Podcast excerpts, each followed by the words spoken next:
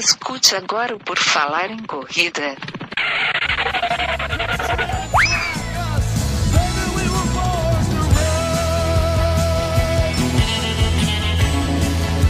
Are you ready to run?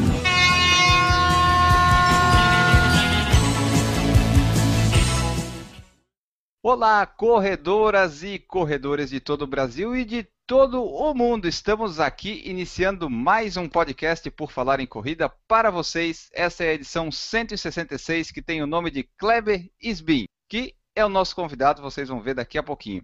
Esse podcast, sempre lembrando, é um oferecimento de Babacalango Confecções, onde você encontra camisetas de poliamida e poliéster, camisetas de corrida para eventos, uniformes, roupas para esportes e fitness em geral e muito mais.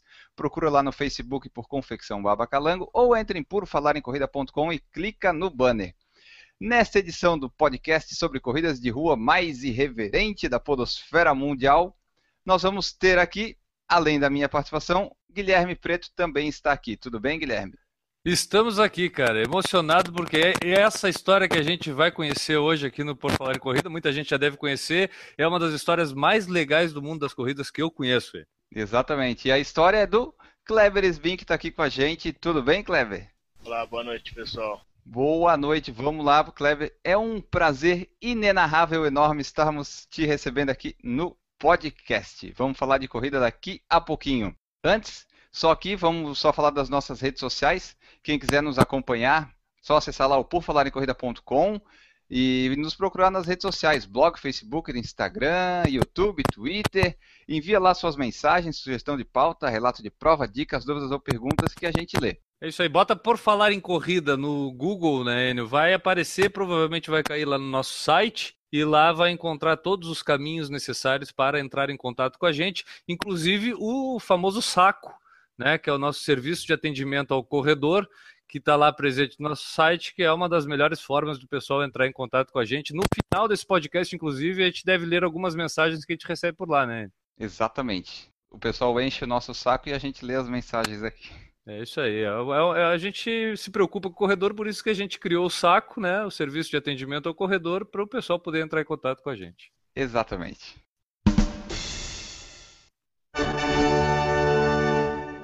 Como já anunciamos na abertura do podcast, nosso convidado Kleber Sbin está aqui e nós vamos falar da história de vida dele, da vida dele, da corrida, de tudo aí que envolve a vida e a corrida do Kleber, desde quando ele começou a correr até um pouco antes. Eu e o Guilherme a gente já conhece um pouco da história dele, que a gente já acompanha até bastante tempo, segue no Instagram e tal, no Facebook.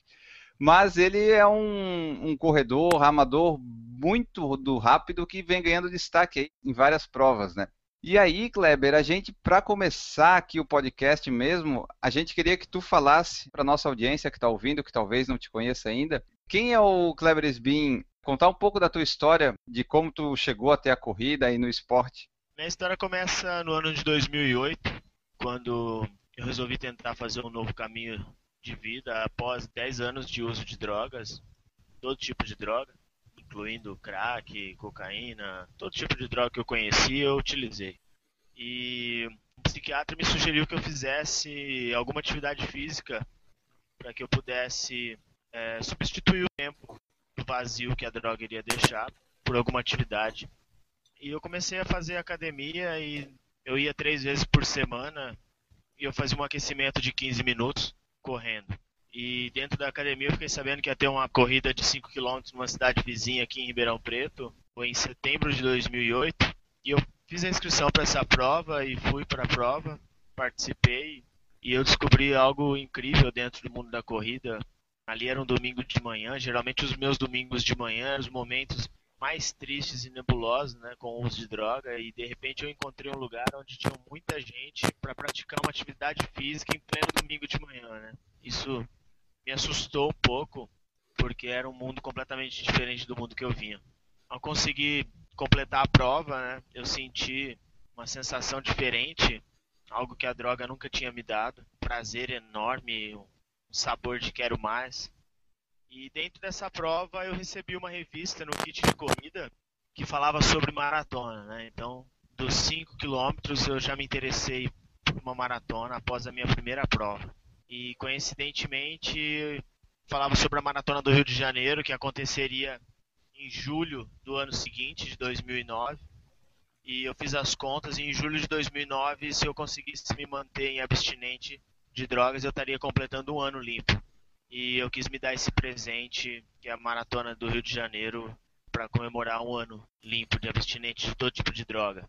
Aconteceu que eu me preparei por conta própria, né? Eu fui treinando sozinho e chegou na maratona do Rio de Janeiro, eu inscrito, já estava no Rio de Janeiro, mas quando eu acordei no domingo de manhã, pela manhã eu tive uma crise de ansiedade muito forte. Eu acordei com vômitos, diarreia e não consegui ir para a largada da prova.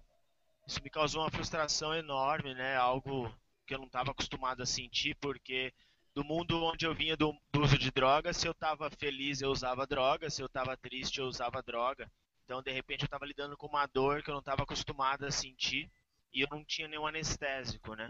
E a primeira coisa que eu pensei foi realmente anestesiar essa dor. Eu estava dentro de um táxi, indo para o aeroporto, é, frustrado, triste, e eu queria era parar, descer no morro e nunca mais sair de lá. Né? Eu queria realmente era usar qualquer tipo de droga para poder aliviar aquela dor.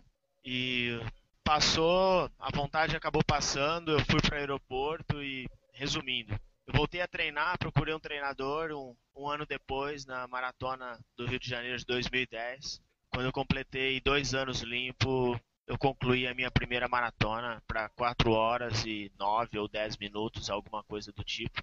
E foi uma das melhores sensações da minha vida, né? cruzar aquela linha de chegada.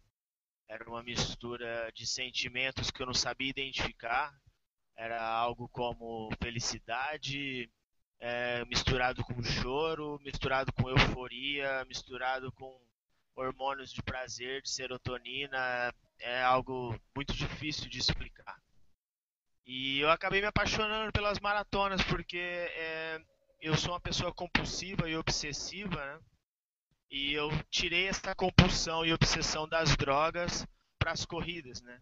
Eu já gostava de correr durante os treinos e após concluir minha primeira maratona, eu descobri que era isso que eu queria: corrida de longa distância. Porque corrida de curta distância é, eu não gosto, né? eu não me identifico. Para mim é um esforço enorme. Eu gosto de correr, eu gosto de meditar durante a minha corrida. Eu deixo meu pensamento fluir, é ali que eu penso nos meus problemas, é ali que eu encontro solução, soluções para os meus problemas e então a, a, corrida de longa distância se tornou uma grande paixão na minha vida, né? E eu acabei substituindo o vício das drogas pelo vício da corrida. E aí continuou, eu três meses depois eu estava em Buenos Aires para a maratona de Buenos Aires e ali eu já baixei 50 minutos da maratona do Rio de Janeiro e, e eu entrei numa sequência de maratonas e obsessão por personal best. E eu estou nesse caminho até hoje agora, incluindo as outras maratonas. Legal. É, é, uma, é uma droga é, saudável agora, né? é, com certeza. É. Eu acho que a grande questão de tudo no que aconteceu, eu, eu vou até falar já antes, eu conheci a tua história através, acho que, de uma reportagem na revista Runners, né, que foi após, imagino, a tua participação na Maratona de Chicago, onde tu foi o primeiro brasileiro ou teve ali entre essa classificação. Pode até me corrigir se eu estiver falando alguma bobagem aqui. Cara, me impressionou muito a tua história e, e, como me impressiona outras histórias também de pessoas que foram dependentes ou tiveram algum outro problema na vida e, e encontraram no esporte, não somente na corrida, alguma, alguma solução. Né? É, é o momento em que dá aquela virada na chave, né? Que a gente descobre que pode fazer outra coisa e sair daquele ciclo vicioso realmente, né, da, da, daquilo que acontece. Eu, na minha família, eu tive um caso muito é, real e justamente nesse tipo. Meu pai é, tinha problema com álcool, era alcoólatra e a grande solução da vida do cara foi o esporte, né? E aí eu prevenciei isso, assim, tipo, deixa a compulsão pelo esporte, que é muito melhor que a outra compulsão que ele tinha. É, tipo, então a gente percebe isso. Eu queria saber de ti, cara, é, como é que foi a tua sensação? É, se teve alguém especial que bateu no teu ombro e disse, cara, tu tá mal, tu precisa achar uma solução para sair das drogas? Foi uma coisa sozinho? Como é que aconteceu essa virada de chave para ti, cara? Esse momento, assim, porque acaba sendo um momento único, né? Sim. É, eu não tive um fato específico que demarcou esse momento. É, foi uma situação assim. No começo era muito bom, era muito prazeroso, era uma maravilha e eu e com o tempo uh, o efeito era menor. Eu precisava de uma quantidade maior. Então, após o, o efeito, a parte boa da droga, vinha a parte depressiva. E essa parte depressiva começou a aumentar o tempo de depressão. E a parte boa, vamos dizer assim, do prazer começou a diminuir e consequentemente eu tive que aumentar o uso de droga. E, então eu vinha já sofrendo há muito tempo com a depressão pós-uso de droga, né? Sim. E por muitas vezes desesperado, sem saber o que fazer, que caminho tomar. Muitas vezes vinha o pensamento de que é, eu não era digno dessa vida, que seria melhor não ter essa vida. Eu dormia, eu tentava dormir é, sobre o efeito da paranoia, vamos dizer assim, né, da depressão, e não conseguia dormir. E eu jurava para mim que no dia seguinte eu ia parar de usar droga, que eu não aguentava mais aquele sofrimento. E isso se estendeu por mais de anos. Eu prometendo, jurando para mim que eu ia parar, porque o sofrimento estava muito grande, mas eu não conseguia parar. Eu acordava no dia seguinte, a primeira coisa que eu ia fazer era buscar droga. Eu estava vivendo para usar droga e usando droga para viver. Só que o sofrimento ele só foi aumentando, aumentando. Então era um sofrimento crônico. Então teve um marco assim, algo muito sério que aconteceu. É, eu não fui preso e tal. É, foi uma dor que eu não estava mais suportando ela. Uhum. E eu resolvi pedir ajuda, porque eu sozinho eu não estava conseguindo. Eu tentei por muitas vezes sozinho. E aí foi quando eu pedi ajuda da minha família e eu recebi ajuda de psiquiatra, de um psicólogo e de um grupo anônimo, um grupo anônimo para quem tem problemas com droga, ao qual eu faço parte até hoje, foi um dos pilares junto com o esporte, né, para que eu conseguisse ficar um dia limpo, dois dias limpo e hoje a oito anos e dois meses e alguns dias.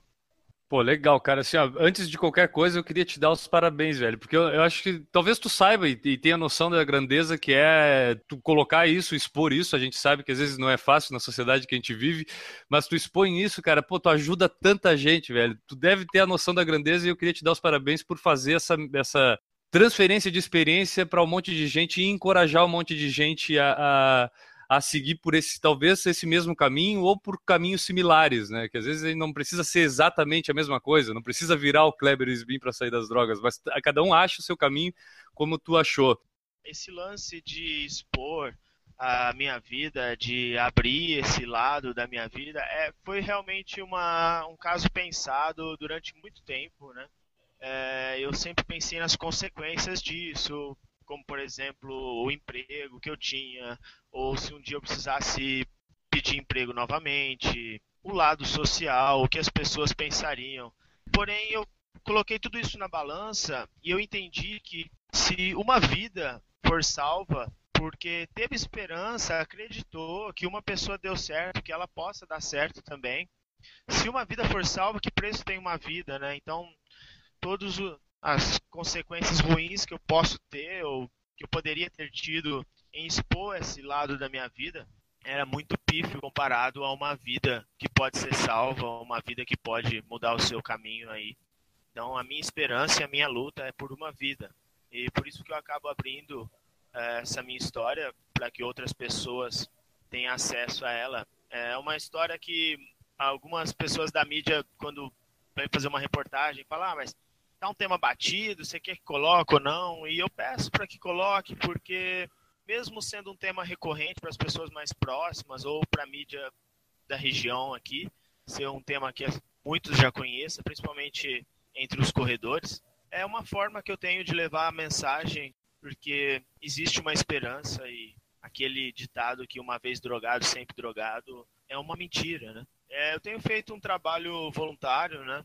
É, eu dou palestras em escolas públicas, em ONGs, em, em algumas empresas, é, em casas de reabilitação, centro terapêutico. E é um trabalho voluntário que onde nas instituições públicas eu não cobro nada e nas instituições privadas peço uma ajuda a arcar com o custo que eu tenho para estar tá me deslocando, essas coisas. É, e daí nessa esteira aí do que a gente está falando, é, como é que tu pode definir a importância assim do esporte e da corrida na tua vida, né? foi a corrida que de fato te fez continuar mais longe das drogas por essas sensações todas que tu mencionou, né? Sim, é, a droga, quando ela foi retirada da minha vida, ela deixou assim um buraco enorme, né? Um espaço enorme na minha vida, no meu cotidiano. Eu não tinha, eu, eu tava meio perdido, eu não sabia o que fazer, para onde ir. Todas as minhas amizades eram de pessoas que usavam drogas, e então eu não tinha o que fazer. O meu dia era um vazio enorme, né? E o esporte veio preenchendo esse espaço que ficou desse vazio na minha vida. É, foram novas amizades, eu o meu tempo treinando, ali eu conseguia refletir, ali eu conseguia pensar na minha vida, coisa que eu nunca tinha me dado essa oportunidade, né, de pensar na minha própria vida. Aqueles 10 minutos antes de dormir, quando eu punha a cabeça no travesseiro, se tornaram uma hora e trinta por dia. Então eu comecei a me encontrar, a me descobrir, a saber quem que realmente era o Kleber através desses momentos que a corrida me permite. Né?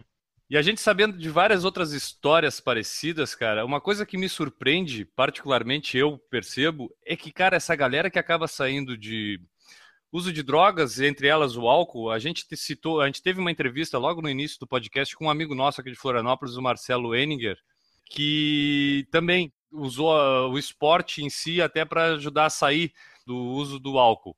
E, cara, é um outro cara que virou um, entre aspas, um cavalo das corridas.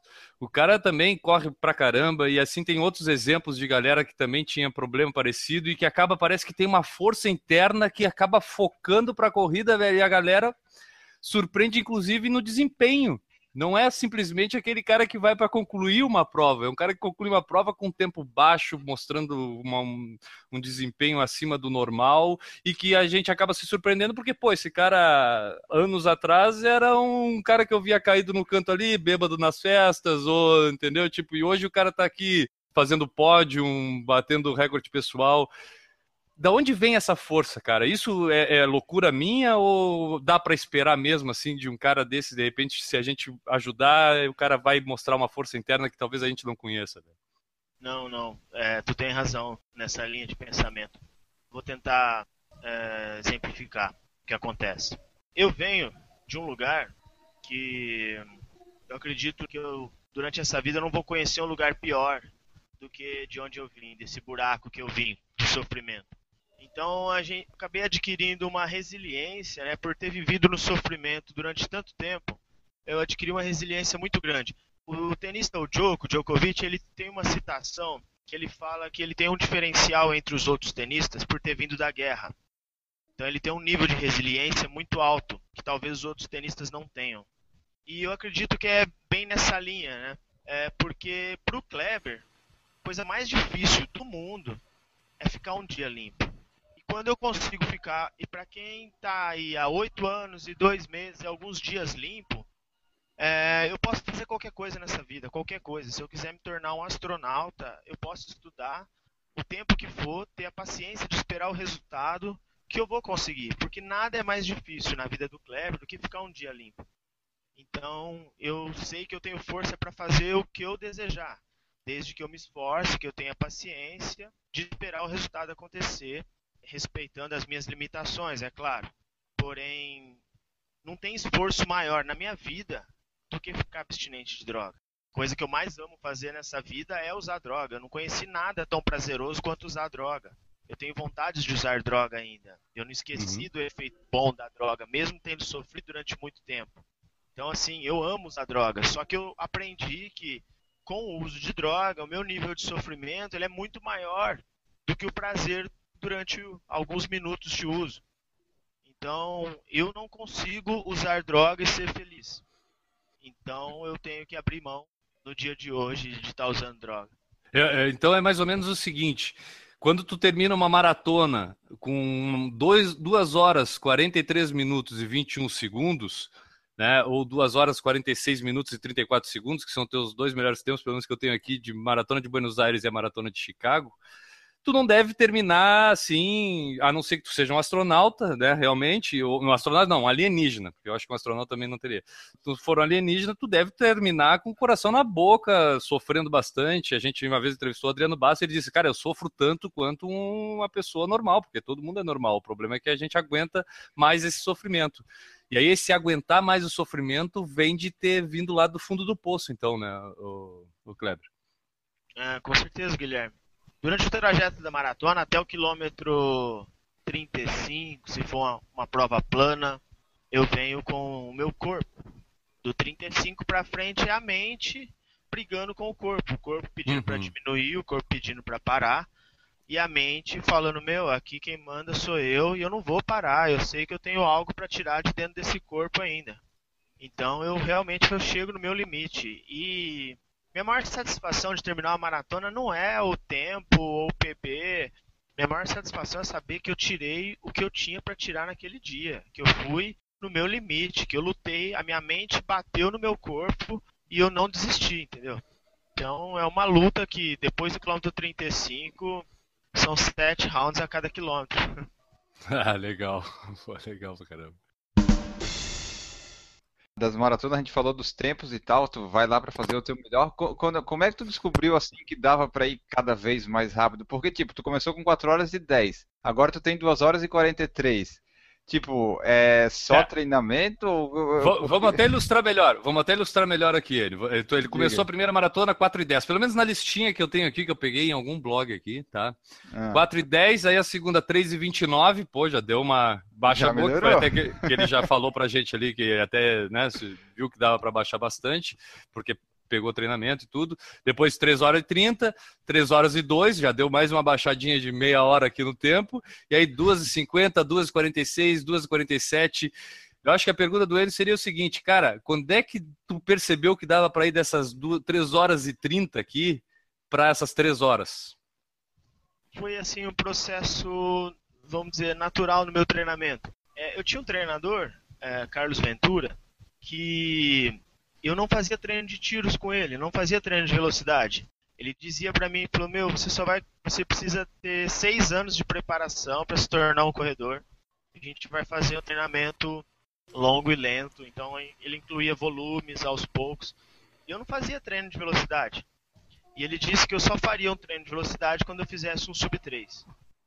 Porra. E eu sempre confiei muito nele e, e segui essa linha. E foi acontecendo naturalmente. É, eu tinha 3,29 em Buenos Aires e quando eu voltei para Buenos Aires, a minha intenção era 3,10, 3,15 e de repente estava aquele dia que tudo encaixa, o frio, a prova lá é plana, é uma prova fantástica. Eu encontrei uma pessoa que foi me puxando, eu fui no vácuo dela e de repente saiu um 3 e 2. E ali no 3 e 2 eu, eu comecei a acreditar que era possível eu quebrar a barreira das 3 horas, né? Que isso até então um ano antes era algo impossível na minha cabeça. Então foi assim, as coisas foram acontecendo sem eu, foram me pegando de surpresa, né? Mas eu nunca acreditei que eu pudesse chegar em tal tempo de maratona, porque na verdade eu acredito que eu posso evoluir muito ainda. Porque se eu conseguir incluir uma maior quilometragem durante a minha preparação, se meu corpo começar a conseguir aceitar essa quilometragem, eu acho que eu tenho muito para evoluir ainda. É, por enquanto, eu vou até onde meu corpo aguenta. Mais que isso, ele não está aguentando. Quando passa dos 120 km por semana, ele começa a gritar. Pois é, uma boa pergunta aí. Quantos quilômetros nós estamos fazendo por semana aí, Kleber? Geralmente eu utilizo para maratona uns 120 km por semana, mas para uphill, como era uma, vamos dizer, uma ultra maratona, né, eu cheguei a 150. Eu vou anotar aqui, eu estou anotando aqui 120. O dia que eu chegar a 120 km no mês, eu vou estar tá feliz. Tá, tá anotado aqui 120 km, meta da minha vida agora. Tens uma pergunta aí ou posso fazer outra? Não, eu tô meio desconcertado com esse 120, pode fazer outra. Tá, ele falou dos tempos de treinamento, e daí uma coisa que me chama a atenção, que eu queria que ele falasse, é como é que ele chegou a, a ser treinado agora pelo Vanderlei de Oliveira, né, que ele segue os treinamentos dele, e como é que é esse treinamento com ele? Como é que funciona? Porque eu vejo que algumas pessoas treinam, né? E parece ser bem, bem legal, bem interessante. Já vamos falar porque a pergunta porque a gente é fã do Vanderlei. Tá? É um cara que a gente segue, então a gente admira bastante o trabalho do cara e aí é, é essa curiosidade vem desse fanatismo pelo nosso querido mestre Vanderlei Oliveira. Eu treinava com o Carlão e aí o Carlão começou a ter uma série de compromissos, né? Que o Carlão é professor na USP e tudo mais, e ficou muito apertado para ele continuar me acompanhando. É, a gente sempre teve uma relação ótima, né? E à distância. E eu tava. Isso faltava acho que umas quatro semanas, um mês, dois meses, eu não lembro perfeitamente o tempo, para a maratona de Porto Alegre em 2013. E aí eu mandei um Twitter pro Vanderlei, trocando a ideia, expliquei para ele minha situação, falei, Vanderlei, eu tô assim, meio desamparado porque eu tô com prova marcada e eu ia tentar um sub 3, venho treinando para isso e tal. Ele falou, ó, vou te orientar até lá, né? Vou te ajudar até essa prova para você conseguir fazer ela, né? E deu super certo. Eu fui para lá e eu fiz 2 horas e 50 prova em Porto Alegre. E depois disso ele pediu para eu fazer um teste de 3 mil metros. É, eu fiz o teste e ele falou que foi um bom teste. Ele ficou assim, um pouco surpreso, né? E aí a gente começou a treinar. Estou até hoje com ele há mais de três anos já não só treinando, né? Ele é, além de treinador, tem um currículo gigantesco, né? Ele é coaching também, ele me ajuda a fazer o, o treinamento mental, com dicas e de livros e tudo mais. E é uma coisa que eu gosto muito, fazer o treinamento mental. Porque o físico para mim ele é muito limitado e o mental não, né? O mental eu posso treinar o tanto que eu quiser e o físico eu tenho que respeitar meu corpo. Tu também tem. As tuas pernas são arqueadas, eu tô errado ou tô certo? Eu li isso, é de ti? É, eu tenho 10 centímetros de distância entre um joelho e outro quando eu fecho as pernas em pé. Eu vou ver, eu tenho mais ou menos um pouco quase. Peraí, eu vou ver, eu vou medir aqui. Peraí, vai lá. Tá, uh, Kleber, pode é, falar um pouquinho mais sobre isso enquanto o Guilherme vai lá se medir? Sim. Quando eu fui eu fui iniciar minha preparação para maratona, eu procurei médicos, né, para fazer check-up e tudo mais. E quando eu cheguei no ortopedista, ele disse para mim, Kleber, tu procura outro esporte, tem 10 centímetros de um joelho ao outro, isso é inviável. Fazer corrida, principalmente corrida de distância. Disse, doutor, obrigado pela atenção, mas eu vou procurar outro médico ao invés de procurar outro esporte. Aê! Seguiu o conselho do Por Falar em Corrida. E eu procurei um outro médico que queria me operar. Ele falou: ah, vamos fazer uma cirurgia em cada joelho, seis meses de recuperação cada joelho. Daqui um ano tu tá normal para poder correr. Eu falei: bom, não tô afim de fazer uma cirurgia. Fui procurar uma terceira opinião.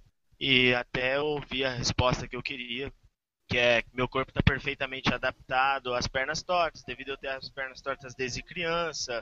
Eu comecei a usar um tênis de pisada supinada, meu tornozelo, eu tenho uma flexibilidade, um encurtamento muito forte, né? Minha flexibilidade é horrível. E meus tornozelos, eles são muito firmes, né? Eu não consigo fazer determinadas posições porque ele é muito rígido, minhas articulações, que é uma defesa, né? Para compensar o joelho torto. E eu faço acompanhamento anual com raio-x para ver se há o desgaste de minúsculo. E até então tá indo tudo muito bem, obrigado. Legal. Porque, na verdade, é, eu fico imaginando que quando tu vê técnica de corrida, como é que eu vou adaptar isso ao meu corpo? No fim, tu acaba desenvolvendo uma técnica própria para conseguir até aumentar a frequência de passada, aumentar a amplitude, para tu conseguir ter mais velocidade. E isso, é, com uma diferença no corpo como tu tem na, nas pernas, eu inclusive medi aqui, tá? A minha são 7 centímetros, a minha abertura aqui também tá, por isso que eu já operei o menisco. Para ti, como é que funciona essa questão da técnica de corrida, Kleber? Eu acredito muito na técnica de corrida natural. Quando eu penso como eu estou correndo, eu corro errado. Quando uhum. eu corro naturalmente, eu consigo correr e não ter lesões. Não dizendo que eu corro certo, mas eu naturalmente eu acabo protegendo o meu corpo. Tu corre certo pro teu corpo. Sim, vamos chamar assim. Isso muitas vezes é, me intrigou, eu fui atrás de pesquisa e tudo mais, até que eu cheguei na Paula Radcliffe. Quando eu cheguei na Paula, eu falei, meu, tá tudo certo. Se ela corre assim e faz o que ela faz, tá tudo certo. Eu faço exercícios educativos para tentar corrigir naturalmente minha maneira de correr. tentar fazer uma corrida econômica, porque eu acredito que para maratona, ultramaratona principalmente, é o motor mais econômico que vai chegar primeiro, não é o motor mais potente, né? Então eu tento fazer uma corrida econômica. E já que a gente falou de motor mais econômico e tal, é, tu podia falar um pouco da tua experiência mais recente, a última que foi lá na Mizuno Uphill? Eu já quero saber o seguinte, cara, Fala. porque no fim, eu sempre me interfiro nas perguntas, o Enio dá a entrada e eu dou o final. O... É assim, tu ganhou o desafio Samurai, que não é simplesmente vencer a Mizuno Uphill, né? Tipo, é fazer o desafio da Mizuno Uphill, que consiste nos 25 e nos, nos 42, isso. como é que é? É isso aí, é, né? 25, ele fez 25 de manhã, subiu a serra, daí voltou à tarde, foi 42 quilômetros, subiu a serra de novo. Venceu o então intitulado Desafio Samurai, porque as pessoas que fazem a Mizuno Uphill são, recebem o título de ninja da corrida. A pergunta que não quer calar: o teu cabelo tá dessa forma por causa do título de Desafio Samurai? Cara, é... o pessoal me perguntou muito sobre isso. Viu como a pergunta é pertinente, Enio? E foi uma coincidência tão grande, porque eu sempre quis ter o cabelo comprido e agora, como eu trabalho numa empresa familiar, então eu não tenho tantos problemas assim de imagem e tudo mais. Né? E não dá para correr com o cabelo solto, né? Me atrapalha. E eu acabo prendendo ele. E nossa, foi muito coincidência, assim. Ah, agora conta pra gente, cara, como é que foi essa experiência da Mizuno lá, cara? Porque, pô, pedreira, né, meu? Essa é uma prova que eu, eu gosto muito dela, né? Porque ela me desafia. Eu conheci essa prova em 2014, quando eu fui terceiro lugar nessa maratona, é, no meu ano de estreia eu fiz acho que 3 e 22, só que foi um dia que fez muito frio, a quilometragem não foi igual a desse ano e tal. É, o ano passado voltei para essa prova e eu fiz a mesma preparação, só que eu estava com um problema familiar, segundo o meu treinador, isso interferiu muito. Meu pai estava passando por um tratamento de câncer né, na medula óssea. Uhum. Graças a Deus deu tudo certo. Legal. É, e meu treinador disse que isso com certeza abalou meu desempenho. Tanto é que a prova foi em agosto, né? O tratamento dele se encerrou em setembro. Em outubro eu fiz um personal best em Buenos Aires, maratona de Buenos Aires. Hoje eu tenho certeza que foi isso. E a preparação desse ano, eu falei, meu, se eu quero algo diferente, eu preciso fazer algo diferente. Se eu quero mais, eu preciso fazer mais.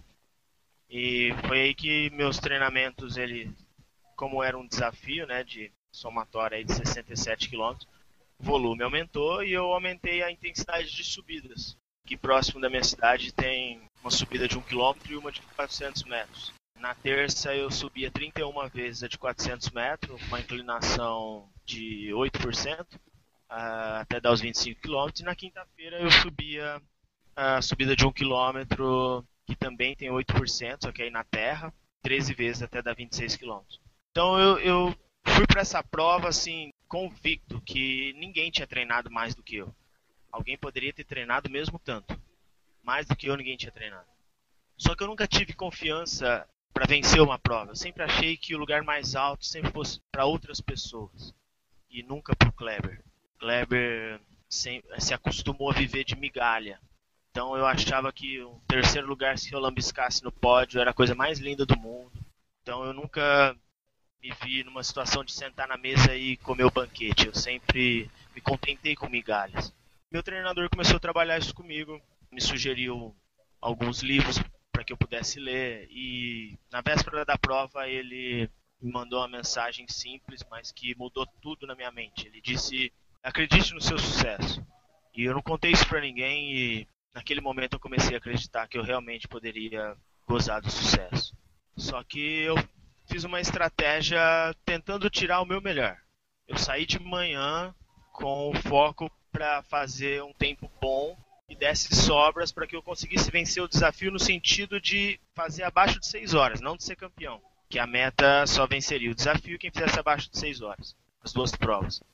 E eu conheço bem o percurso, e então eu falei, meu, de manhã eu tenho que ganhar tempo, fazer ali umas 2 horas e 5, 2 horas e 10 para ter margem para tarde, porque uma maratona nunca se sabe o que pode acontecer, câimbras, dores e ainda mais duas serras acumuladas, né? Então era um tiro no escuro. E deu muito certo de manhã, estava desenvolvendo muito bem, só que no pé da serra eu comecei a ter câimbras na panturrilha. eu já brigava pela terceira posição no geral da prova de 25 km. Eu comecei a ter câimbra e comecei a ser ultrapassado. E como inclinou muito né, na serra, mudou naturalmente o jeito de eu correr. Parou de forçar o local da panturrilha que eu tive câimbra. E eu acabei esquecendo da câimbra e consegui desenvolver e passei algumas pessoas que haviam passado e tal. E acabei chegando em quinto ou sexto, fui ultrapassado em cima da linha de chegada, eu acho, por um corredor do Rio Grande. É, e eu fiquei acho que terceiro ou quarto entre as pessoas que faziam o desafio. É, eu cheguei junto com essa pessoa, o Jefferson. Aí eu, pra tarde, eu tava preocupado, né? Já fui pra massagem, cheguei no hotel, já pus gelo, fiquei uma hora fazendo gelo nessas panturrilhas para ver se aliviava a dor. E aliviou mesmo, só que não zera, né? Não fica 100%. Deu a largada à tarde e minha intenção era sair com cautela, né? Porque eu conheço o percurso, o começo, os primeiros 10 são muito fortes, no sentido de subida, né? É muito difícil. Então eu iria fazer algo para manter o ritmo. E os próximos 10 é uma descida que judia muito, né? É ali que estragou a minha prova o ano passado. Eu forcei muito ali e eu não tive musculatura para manter o resto da prova. Então eu sabia dessa pegadinha do circuito, do percurso, e eu fui segurando e eu tive uma sorte né, de encontrar alguns corredores que corriam no mesmo nível que eu e a gente foi se revezando. A gente fez uma fila de três, quatro pessoas e a gente correu num bloquinho, né? Até a meia maratona, onde chegou a minha vez de puxar o bloco e eles não vieram juntos. E eu me senti muito bem porque eu faço uma dieta low carb, então eu costumo treinar em jejum muitas vezes, eu quase nada de carboidrato, então meu organismo está treinado para tirar a energia da gordura. Tô no caminho. E aconteceu o seguinte, quando eu tomei um gel, era um gel que tinha uma quantidade muito grande de sais, né? Porque eu estava com medo de câimbra, eu vinha tomando cápsula de sal e tal. E faz um efeito muito grande para quem é low carb tomar um gel, né? E eu me senti ali bem e eu ataquei a prova. E eu achei que o bloco vinha junto, mas ninguém veio comigo. E logo, alguns quilômetros depois, eu passei o Fernando Bezerra, que tinha vencido a prova de manhã, nos 25 quilômetros, e tinha me colocado 8 minutos de diferença. Eu tinha que tirar 8 minutos dele. Bah. Eu passei por ele e eu nem o reconheci, porque eu não imaginaria que ele estivesse ali. Eu acreditava que ele fosse vencer a prova. É, já tinha ouvido falar muito bem dele, que é um ótimo corredor. E eu passei por ele depois que eu vi realmente que era ele. E eu segui no meu ritmo, eu não ataquei os meus concorrentes. Eu ataquei a prova respeitando as minhas limitações. E eu fui guardando para sobrar para a serra. Tinha que sobrar na serra, porque eu nunca andei naquela serra.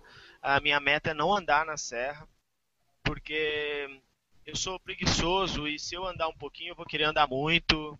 É, eu adoro uma zona de conforto, então não posso me permitir zona de conforto. E eu comecei a ultrapassar um pessoal e quando eu ultrapassei o Jefferson, né, ele falou: "Meu, tu é o segundo do desafio samurai, só tem Picarelli aí na frente de você dentro do desafio". E eu fiquei surpreso, eu falei: "Pô, que legal, né? Pode ser até que aquele pensamento de se satisfazer com migalhas, né? Pô, pode ser até que eu belisque um terceiro lugar nesse pódio e tal.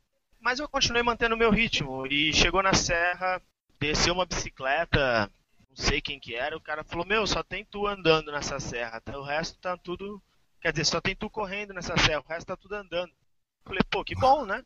E ele falou isso, eu fiz duas curvas e encontrei Picarelli já e ele falou: "Meu, vai lá que aqui não tá dando mais".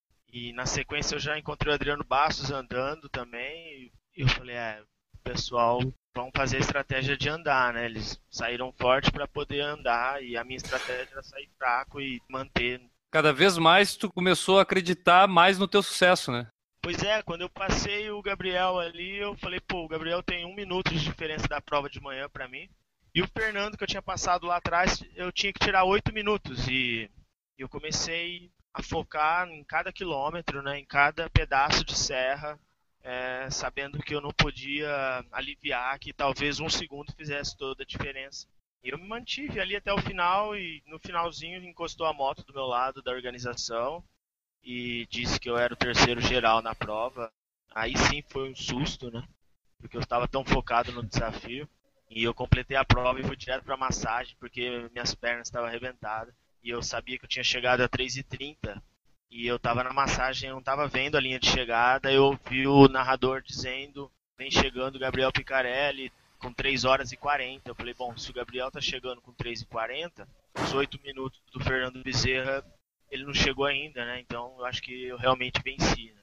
Só que eu não acreditava. A matemática provava que eu tinha vencido e mesmo assim eu não acreditava. Até o momento que me chamaram no pódio para subir e tal. Aí sim caiu a ficha. Na verdade, até hoje essa ficha tá descendo ainda. Pô, cara, legal. É, é, Enio é o tipo de história que a gente gosta de ouvir, né, cara? Pô, dá até uma motivação para amanhã eu tentar correr mais do que meus 5 quilômetros.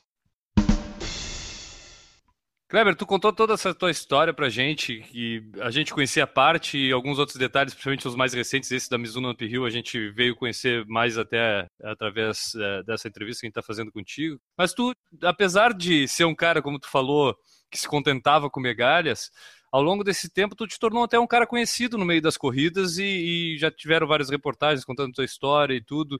Como é que tu te sente assim, cara? Porque acho que tu não é esse cara que se contenta com megalhas, tanto que tu alcançou um status que para ti é satisfatório e que motiva outras pessoas, entendeu? Como é que tu te vê hoje no mundo das corridas? Cara, é, eu vejo o mesmo Kleber que começou lá atrás tentando fazer uma maratona. O meu foco é tentar fazer o treino de hoje o melhor que eu puder dentro desse treino. Eu não tenho muitas visões futurísticas, assim. Eu foco muito no treino de hoje. É, eu gosto de treinar, né? Eu gosto da sensação de terminar o treino e estar tá arrebentado, porque ali eu sei que eu dei o que eu tinha para dar dentro desse treino.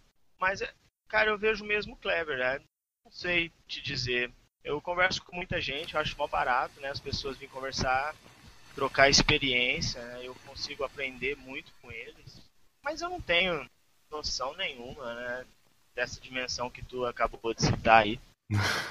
Sou o mesmo Kleber de sempre. Não, mas pode, pode, ter certeza que aqui pelo menos tu tinha um fã que talvez tu não conhecesse, cara. Mas eu sou fã da tua história e, pô, é inspirador, velho. E, pô, maior prazer do mundo, a gente, há quatro anos a gente tem esse podcast, a gente busca trazer histórias legais e a tua é uma das histórias que, sinceramente, tem o maior prazer de a gente poder compartilhar com o pessoal que nos escuta aqui no Por Falar em Corrida, porque é legal pra caramba. Obrigado, cara. Obrigado por ter aceitado aqui obrigado por compartilhar tua história com a gente aí ao longo desses anos todos. Enio, todo contigo, agora não falo mais. Tá, vamos lá, Kleber. Antes da gente encerrar aqui, tu falou da, de treinamento, de que tu gosta de correr bastante, de provas e tal. São duas em uma, né? Agora tu tá indo mais para as outras maratonas, né? Pelo que a gente está acompanhando. E uma outra curiosidade é, tu nunca fez uma prova de 5 km? Já. É, as provas de 5 e 10 quilômetros, eu faço geralmente utilizando elas como treinamento. Eu não faço um treinamento específico para essa prova. Eu nunca fiz tiros de 100, 200 metros. São específicos para provas menores, né? Mas geralmente eu faço um tempo run dentro de uma prova. Mas eu sempre treinei só para maratona e ultramaratona. Eu nunca tá. treinei nem para uma meia maratona. As meias maratonas elas são voltadas para o treinamento de maratona. É, não gosto, não gosto. Sair pisando na língua e chegar pisando na língua, não nasci para isso. Mas eu achei que alguém que corria 2,43 saía a... pisando na língua, sabe? Eu, ele pelo não... menos. É, ele, nós estamos falando do Kleber, nós não estamos falando do ele e do Guilherme. Pois é, pois é. Mas, Kleber, só fala para nós ali. É, agora tu está fazendo ultras, eu vi que a Conrad está nos próximos objetivos, é por aí? Vai mais atrás de mais outras? É, ano que vem eu vou fazer minha estreia na Conrad. Vou em busca do meu personal best na Conrad. Como eu nunca fiz a Conrad, qualquer tempo tá ótimo. E eu li também a respeito do é, Spartan, como é que é aquela outra maratona de 200 e poucos quilômetros? Isso, essa daí tu tem vontade de fazer também? É, esse é o meu sonho. Eu tenho até medo de fazer a Spartathlon e saber o que vai ser do Kleber no dia seguinte, né? Se o Kleber é, não vai querer mais correr, né? Porque esse é o, oásis, né? É fazer a Spartathlon é algo que, quando eu li no livro do Valmir Nunes, ele contando sobre a prova, é algo que me deixou encantado, né? Por tudo que envolve a prova, a história, o respeito da cidade sobre a prova, o prefeito entregando a chave da cidade para quem consegue concluir É uma prova difícil de não só pela distância, mas o tempo de corte é difícil. É difícil conseguir vaga para fazer a prova, tem que provar os tempos qualifying. Mas isso é um sonho aí que eu tenho um projeto para após 2020, mas eu preciso começar a fazer um degrauzinho por vez. Eu comecei o ano passado com a minha primeira ultramaratona de 55 km e eu vou começar a trilhar esse caminho até chegar lá e eu vou desistir desse sonho. Não. Até lá o coque de samurai já vai estar tá bem maior, né? Já vai estar tá algo mais elaborado, imagino. Vai estar, tá, vai estar tá um Rapunzel.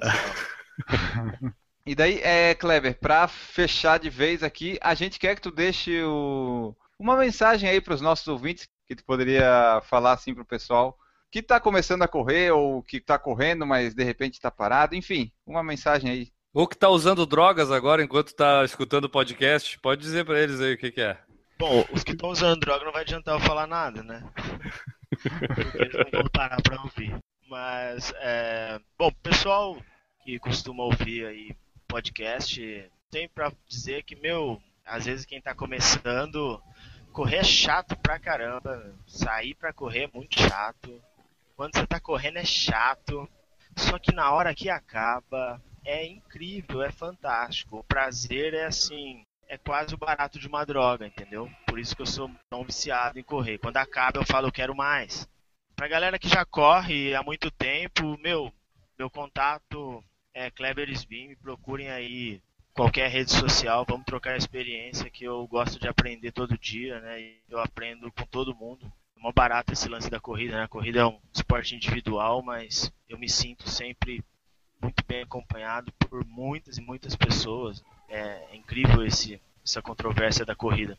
E, bom, pro pessoal que tá usando droga, meu, continue usando droga até você achar que tá doendo muito usar droga. E se tiver gostoso, meu, eu não posso falar nada pra você. Parar de usar droga é só pra quem quer. Não é para aquele que a família quer, não adianta amarrar, não adianta bater. É só para quem cansou de sofrer e quer mudar de vida. Agora, se é você quiser mudar de vida, tem muitos caminhos que você pode seguir. O esporte é uma ferramenta fantástica para isso.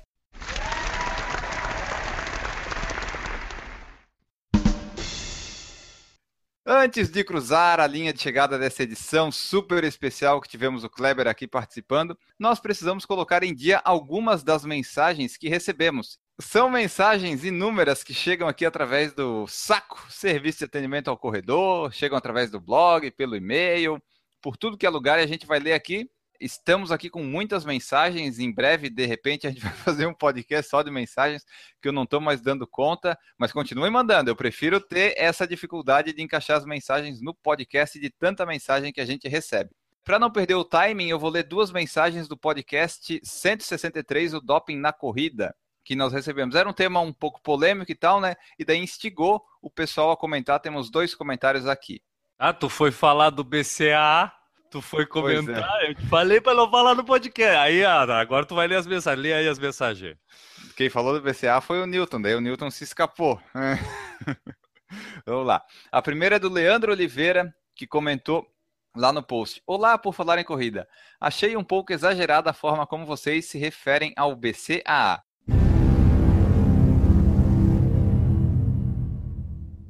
Se BCA é doping, a ingestão de carne também deve ser. Adoro o podcast, mas não confundam ser um podcast amador com amadorismo. De todo modo, parabéns pelo podcast por fornecer esse ponto de vista distinto e provocativo. Abraços e sucesso, Leandro. O que, que teríamos a dizer ao Leandro, né, Augusto? Eu, é assim, a gente não falou que BCA é doping. Começa por aí a gente falou que é uma utilização de algo que de repente tu está usando como recurso para melhorar o teu tua recuperação, no caso mais específico do BCA. Eu só acho que ele comparar com um pedaço de carne, eu prefiro um pedaço de carne, se puder substituir aí para mim. Mas é, a gente não falou que ele era doping, a gente só falou que é melhor tu substituir, de repente, né, ter uma alimentação, digamos, balanceada, mas, normal. Mas vamos fazer, vamos fazer o meia-culpa, né, Enio? Às vezes a gente, como a gente se empolga falando, provavelmente, talvez a gente tenha dado a, a interpretação errada para o pessoal e aqui a gente já se propõe a esclarecer de que não, a gente não considera BCA doping, a gente só acha que não é necessário para o nosso nível de corrida a utilização de qualquer tipo de suplemento exageradamente. Isso, exatamente. E, ah, e esse foi o nosso objetivo no podcast, né? Às vezes a gente, às vezes meio sem querer, mas está lá um ponto de vista distinto e provocativo para fazer você, Leandro, mandar uma mensagem para a gente de tão indignado que ficou. É isso aí. E, e, e é essas mensagens que a gente quer receber. Não só as positivas, que a gente adora, a gente gosta muito, provavelmente vão mais elas ao ar do que as outras, mas as outras a gente gosta também, porque é como a gente sempre falou, a gente agora nas próximas vezes, a gente vai procurar falar suplementos. Que aí as pessoas já começam, né, entra numa névoa. A gente tem que ser mais nevoeiro, ele. É, pois é. E você fique à vontade aí para mandar sua mensagem discordando, concordando, porque a gente gosta de receber as mensagens. Às vezes a gente pode considerar que não foi tão válido, mas às vezes a gente pode considerar válido e mudar o comportamento na próxima. Ah, segue, segue. É. segue. Não precisa dar desculpa esse pessoal aí, não. tá bom. A segunda que chegou aqui foi do Rodrigo Ramos também sobre o doping. Ele fala o seguinte: Fala galera do Por Falar em Corrida. Sobre o meu ponto de vista do uso do doping no esporte em geral, concordei com o que vocês debateram e também sou contra. Seria interessante ter chamado algum médico desportivo ou especialista da área para complementar com as coisas engraçadas que vocês falaram, especialmente sobre o pós-uso do doping, uma vez que aquele gatilho do sistema for ativado. Será que com os treinos constantes e passar dos anos aquele atleta terá o rendimento sempre acima da média? Outro ponto relevante é que o tema em questão conscientiza novos corredores que possam vir a pensar que o doping é comum, como cigarro ou drogas lícitas. Só porque está treinando com uma assessoria ou porque o amigo da academia está ficando mais forte, a pessoa às vezes acaba sendo influenciada pela sociedade aí de que usar esses atalhos para chegar ao objetivo almejado é normal. Determinação é tudo, corram, treinem, mas façam pela saúde. Hashtag Enio Guerreiro. A questão que ele. O Fábio, Fábio Ramos, né? Mandou Rodrigo. mensagem? Rodrigo Ramos. Rodrigo, errou por dois.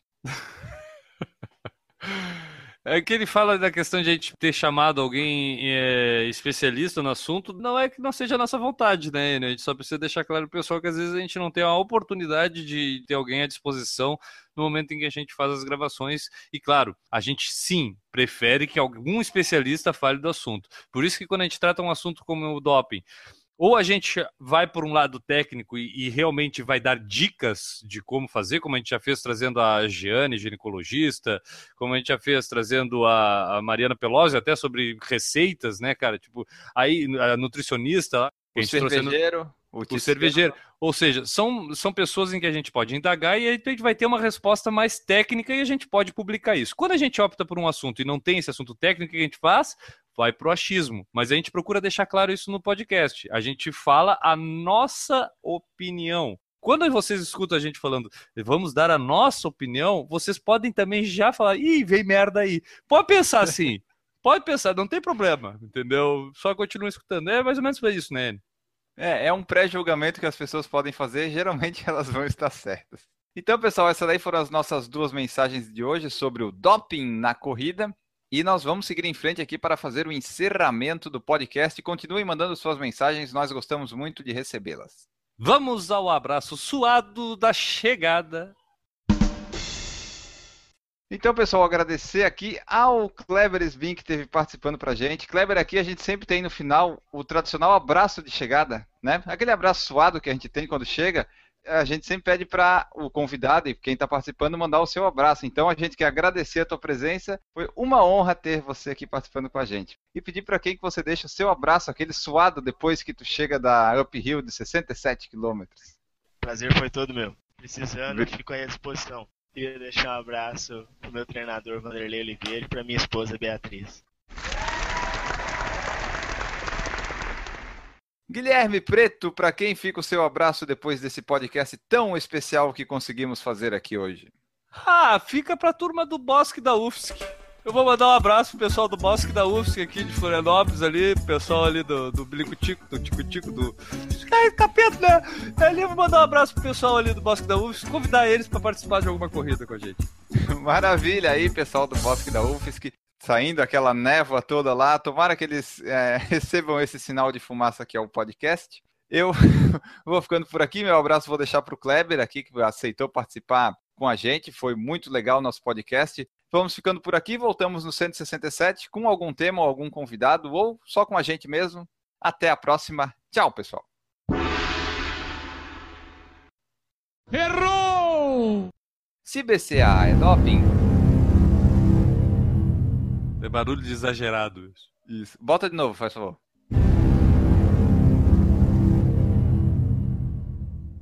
Perfeito, que depois eu vou cortar isso e vou usar lá também. Errou!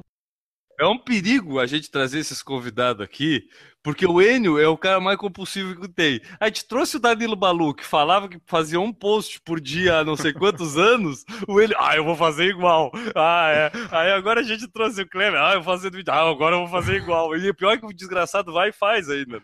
Ah, o Balu parou, eu continuei, ó. né? Errou! E daí o Eduardo Suzuki falou assim: o áudio está estranho. Ter áudio já foi uma coisa sensacional pro dia de hoje. Então, a edição vai dar umas aumentadas lá, amplificada e vai E ficar. a gente já pode deixar a dica se o pessoal quiser escutar um programa de podcast com áudio bom, têniscerto.com. Entra lá, o áudio lá é perfeito. E esse, é, esse daí deu uma parada, né? Tu vê que só a gente continua. O pessoal vem, faz, a gente elogia, tá, é legal, e o pessoal vai parando, vai parando. Só o- nós aqui que continua. Nós que não sabemos parar. É uma droga isso aqui. Pior é que é. É, E galera, pra todo mundo, um beijo na bunda e até segunda. Beijo do gordo! Um beijo do gordo. Uau!